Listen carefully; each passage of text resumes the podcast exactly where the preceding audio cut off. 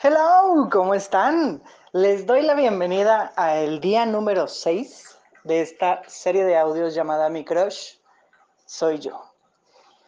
Y pues ya el chisme estuvo bien bueno, ya les platiqué mil historias, ya les platiqué mil cosas. Seguramente se me seguirán saliendo historias durante estos días. Pero no quisiera yo que caigamos en este punto de seguir contando tragedias, porque evidentemente detrás de todo esto siempre existe una bonita historia, siempre existe un bonito resultado, al menos en mi caso lo ha sido, tampoco voy a generalizar con que siempre para todos sea igual, pero sí tengo esta gran creencia de que tú puedes decidir, tú puedes elegir si te sigues quedando por días, por meses o por años en un papel de víctima, si te sigues quedando por días, meses o años en el papel de es que yo no puedo hacer nada, en el papel de por qué tengo que cambiar yo si pueden cambiar todos los demás, por qué tengo que seguir cambiando yo, por qué tengo que agradecer yo, por qué tengo que ser yo la persona que se empiece a mover y es porque tú elegiste estar aquí. Tú elegiste empezar a hacer estos movimientos, tú elegiste trabajar en ti y aquí es donde nos toca hacernos responsables del trabajo que estamos eligiendo hacer de la persona en la que nos queremos convertir. Porque no, yo no digo que el ser tu mejor versión o el ser tu, no tu mejor versión, ¿qué es eso? Tu versión más auténtica, tienes que pasar por un camino de espinas y entonces sufrir y batallar para llegar a ese gran momento. No, yo no estoy diciendo eso. Solo estoy diciendo que tú ya ahorita, después de todo lo que escuchaste, después de todo lo que has recordado, después de todas las experiencias que han venido a tu mente, de todos esos momentos horribles que has pasado, tienes la elección de quedarte en ese punto, quedarte en ese momento, o hacerte responsable a partir de hoy de ti y empezarte a mover hacia adelante. Evidentemente poniendo límites sanos, evidentemente comprendiendo que lo que te dicen muchas veces solo es su punto de vista, no te tienes que quedar con él, haciendo estas cosas un poco más exteriores que interiores, el no tomarte las cosas tan personal, etc., etc., etc. Es tu elección donde te vas a quedar. En su momento, cuando a mí me tocó como tomar esta elección y tomar esta decisión, fue como, güey, fuck it, güey, ya, ya me voy a ser yo responsable de mí, me voy a ser responsable de lo que yo puedo cambiar, porque hay una muy bonita frase que no recuerdo si en alguno de estos audios ya la grabé, que es de, si no puedes aceptar algo, cámbialo, y si no puedes cambiarlo, acéptalo. Yo en algún punto entendí que yo no puedo cambiar ni a mi mamá, ni a mi papá, ni a mi hermano, ni a mi abuelita, ni a mi abuelito, ni a mi cuñada, ni a mis sobrinos, ni a nadie.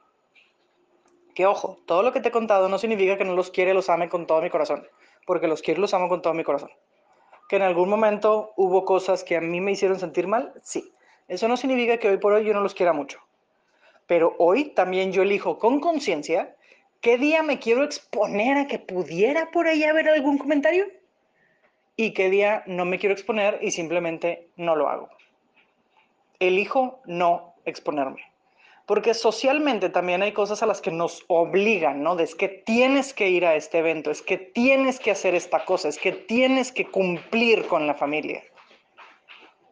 Y yo después de mucha terapia y mucho trabajar, entendí que eso no es cierto. Es meramente un tema cultural. Tú no tienes por qué ir a un lugar en el que no te sientes bien. No tienes por qué ir a un lugar en el que no la pasas bien. No es tu obligación estar ahí. Se cree que así lo es y si se enojan porque no van, porque no vas, es su problema. Pero tú tienes el poder de decir, esta vez no me expongo, esta vez sí. Y el día que eliges sí hacerlo, pues de alguna manera de una vez te preparas desde antes, ¿no? De mira, yo ya sé que me van a decir esto, ya sé que los voy a ignorar, mira, yo me voy a poner bastante jaboncito mental en todo el cuerpo para que todo se me resbale, para que todo se vaya, para que nada se quede. Y entonces te preparas desde antes. Pero hoy tú ya tienes este poder de decidir, venga, tomo mi responsabilidad, retomo mi poder, empiezo a tomar mis propias elecciones, empiezo a poner mis límites, empiezo a respetarme, quererme yo porque yo quiero sacar esa versión más auténtica de mí.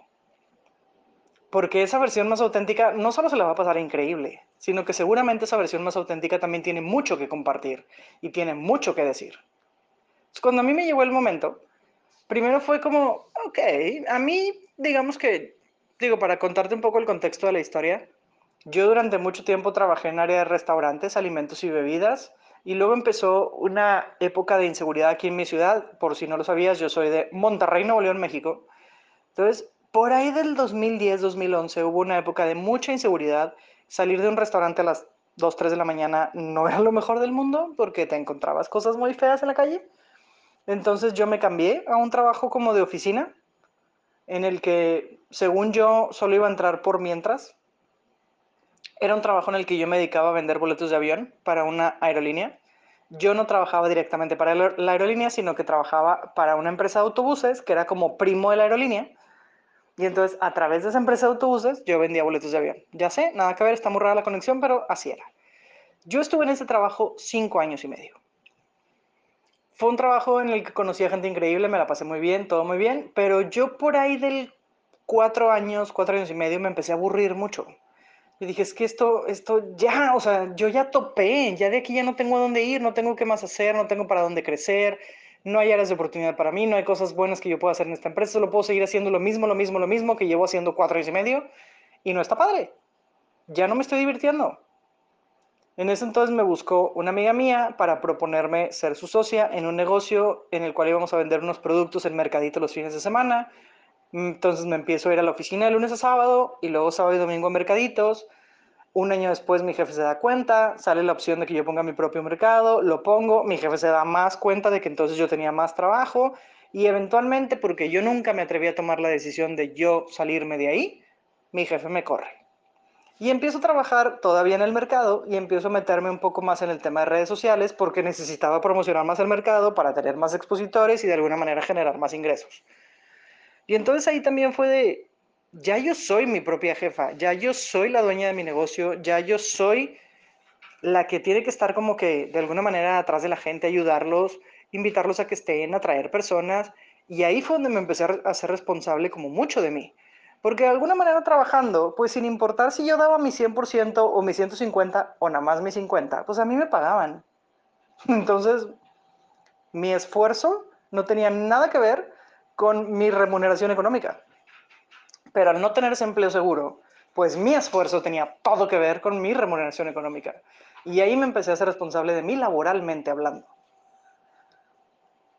Sin embargo, yo seguía siendo como esta figura escondida, esta figura que nadie conocía más que la gente del mismo mercado, porque en la página donde yo promocionaba a los expositores, pues no salía yo, solo era el nombre del mercado, no era el mío.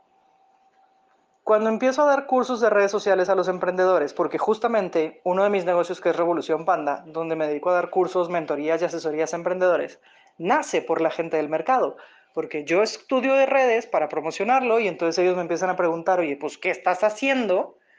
¿Cómo le estás haciendo para que esto crezca, para que la gente venga, para conocer a más? Entonces les empiezo a compartir de redes sociales, de Facebook, de Instagram, incluso también de herramientas como Canva, hasta de Excel, hombre, para tener inventarios y bases de datos y demás. Y un día me dijeron, ¿por qué no nos das un curso? Yo ya tenía experiencia porque en alimentos y bebidas yo había sido capacitadora mucho tiempo, yo había sido entrenadora mucho tiempo. Entonces experiencia ya tenía.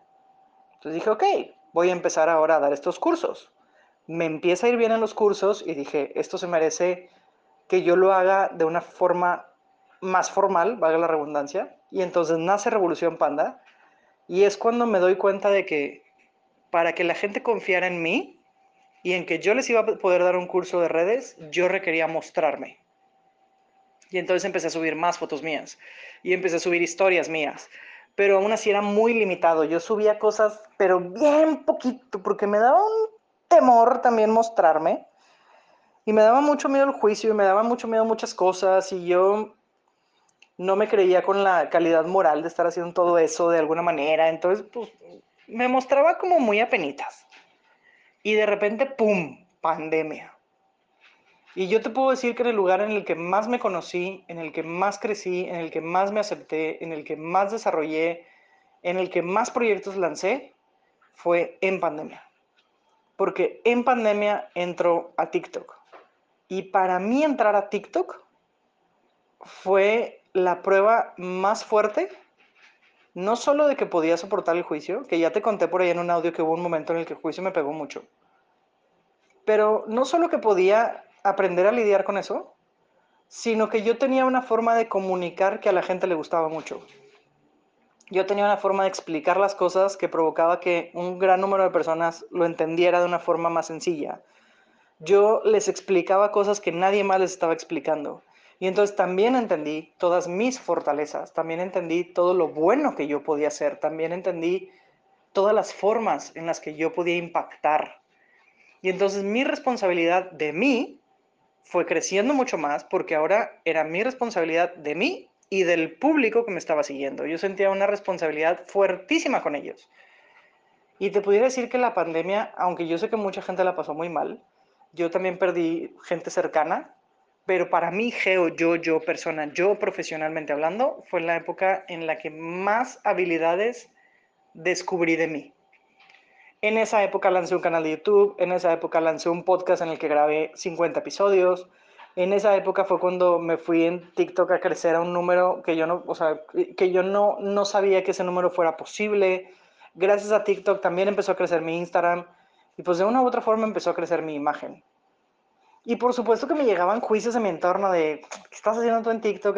Ay, sí, ahora resulta que la influencer. Claro que me llegaban mil comentarios, pero yo no soltaba la meta de decir, oye, por la gente que me da las gracias, por la gente que se toma el tiempo de mandarme un mensajito y decirme, Geo, lo que tú me dices me funciona, por esa gente vale la pena que yo siga haciendo lo que estoy haciendo, además de que yo lo disfruto mucho. Además de que yo me la paso increíble grabando videos y haciendo, porque de repente grababa una que otra estupidez y me la pasaba genial y era súper divertido. Y hacía en vivos, yo me llegué a conectar en vivo hasta cuatro horas en TikTok y me la pasaba bomba entran temas personales, entra el tema del, bueno, del hipertiroidismo que se hizo hipo, empiezo a tomar terapia y empecé a entender muchas otras cosas. Y ya sé que te conté muchas cosas y probablemente no te estoy diciendo nada, pero lo que quiero es que vayas reconociendo cuáles son esos momentos en tu vida que te han ido marcando para que tú descubras habilidades que probablemente no sabías que tenías. ¿Cuáles son esos pequeños momentos en los que tú dices, güey, ¿y si hiciera un negocio de esto? Y a lo mejor tu cerebro te dice, claro que no, ¿qué te pasa? ¿Cómo se te ocurre? Pero una parte de ti es de, güey, imagínate que me pagaran por esto. Imagínate que me pagaran por hablar. En mi caso yo lo pensaba. Imagínate que me pagaran solo por grabar videos. Imagínate que me pagaran por algo que yo disfruto bien cañón, que es dar una clase. Y hoy por hoy me pagan por todo eso. Hoy por hoy yo gano dinero con mi imagen, con mis videos, con mi voz y con muchas otras cosas, porque lo fabriqué desde hace mucho tiempo. Entonces, ¿cuáles son esas habilidades que tú reconoces en ti? Porque, ah, yo sé que si te digo, escribe cinco defectos, me vas a escribir hasta 15.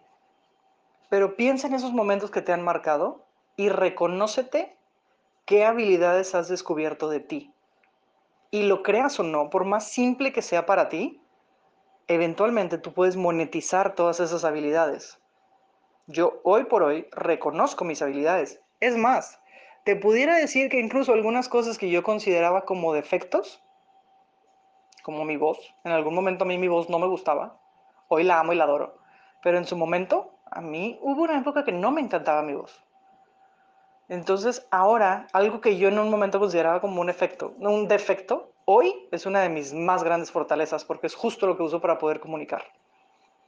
Entonces quiero que a partir de hoy y los siguientes días que nos vayan quedando, empieces a retomar tu poder. Empiezas a redescubrir qué puedes hacer más allá de lo que haces hoy. ¿Qué otras cosas puedes compartir? Porque muchas de las historias que tú me has contado a través de los mensajes, tú pudieras decir, esto a nadie le importa. Yo también pensaba eso. Y hoy te estoy grabando un audio que a lo mejor a una persona a las que lo está escuchando le importa. A una. Que yo sé que son más. Y soy gratitud por eso. Pero así fuera solo una persona a la que le importa, se identifica conmigo y le puede servir lo que yo estoy diciendo, todo esto vale la pena. Entonces, detrás de tu historia, detrás de todo lo que tú has vivido, detrás de todo lo que tú has aprendido, detrás de todo lo que tú has experimentado, se esconde una idea de negocio, una idea que tú puedes monetizar, una idea de la, de la cual tú puedes empezar a ganar dinero, una idea de la cual tú puedes ayudar a muchas otras personas con algo que a lo mejor para ti es el pan de cada día. Entonces quiero que a partir de hoy empieces a reflexionar en eso. Acuérdate de esos momentos clave, reconoce tus habilidades y de todo esto, Vete a ese escenario que tú dices, güey, imagínate que me pagaran por esto. Quiero que te vayas a tu libreta y me escribas los que se te ocurran, que tú dices que no puede ser que alguien me pudiera pagar, güey, solo por pasármela viendo fútbol todo el día. Es que no puede ser, güey, que alguien me quiera pagar, güey, solo por estar haciendo pasteles todo el tiempo. Es que no puede ser que yo pueda ganar dinero a través de estar chismeando todo el día. Porque sí, todas esas cosas que te dije, muchas más que a veces parecen muy locas, son monetizables. Nos ayudan a generar dinero. Entonces empieza a escribir las tuyas. Escribe esas cosas que tú dices, güey, nadie pagaría por esto. Y si me las compartes, vas a ver cómo yo te voy a ayudar a encontrar el cómo sí te pueden pagar por eso. Ya sabes que me puedes escribir a través de la liga de mi WhatsApp o a través de las redes sociales, que en todas estoy como soy Geo González. Gracias a toda la gente que se ha tomado el tiempo de mandarme un mensajito, un comentario, platicarme algo, alguna experiencia. Agradezco infinitamente su confianza Cualquier cosa en la que te pueda apoyar, ya sabes que yo aquí estoy. Si me platicas alguna de tus ideas, vas a ver cómo yo te puedo llevar a ese punto en el que a través de esa idea tú empieces a generar dinero. Nuevamente, muchas gracias por estar aquí. Nos escuchamos el día de mañana en el día número 7. Bye bye.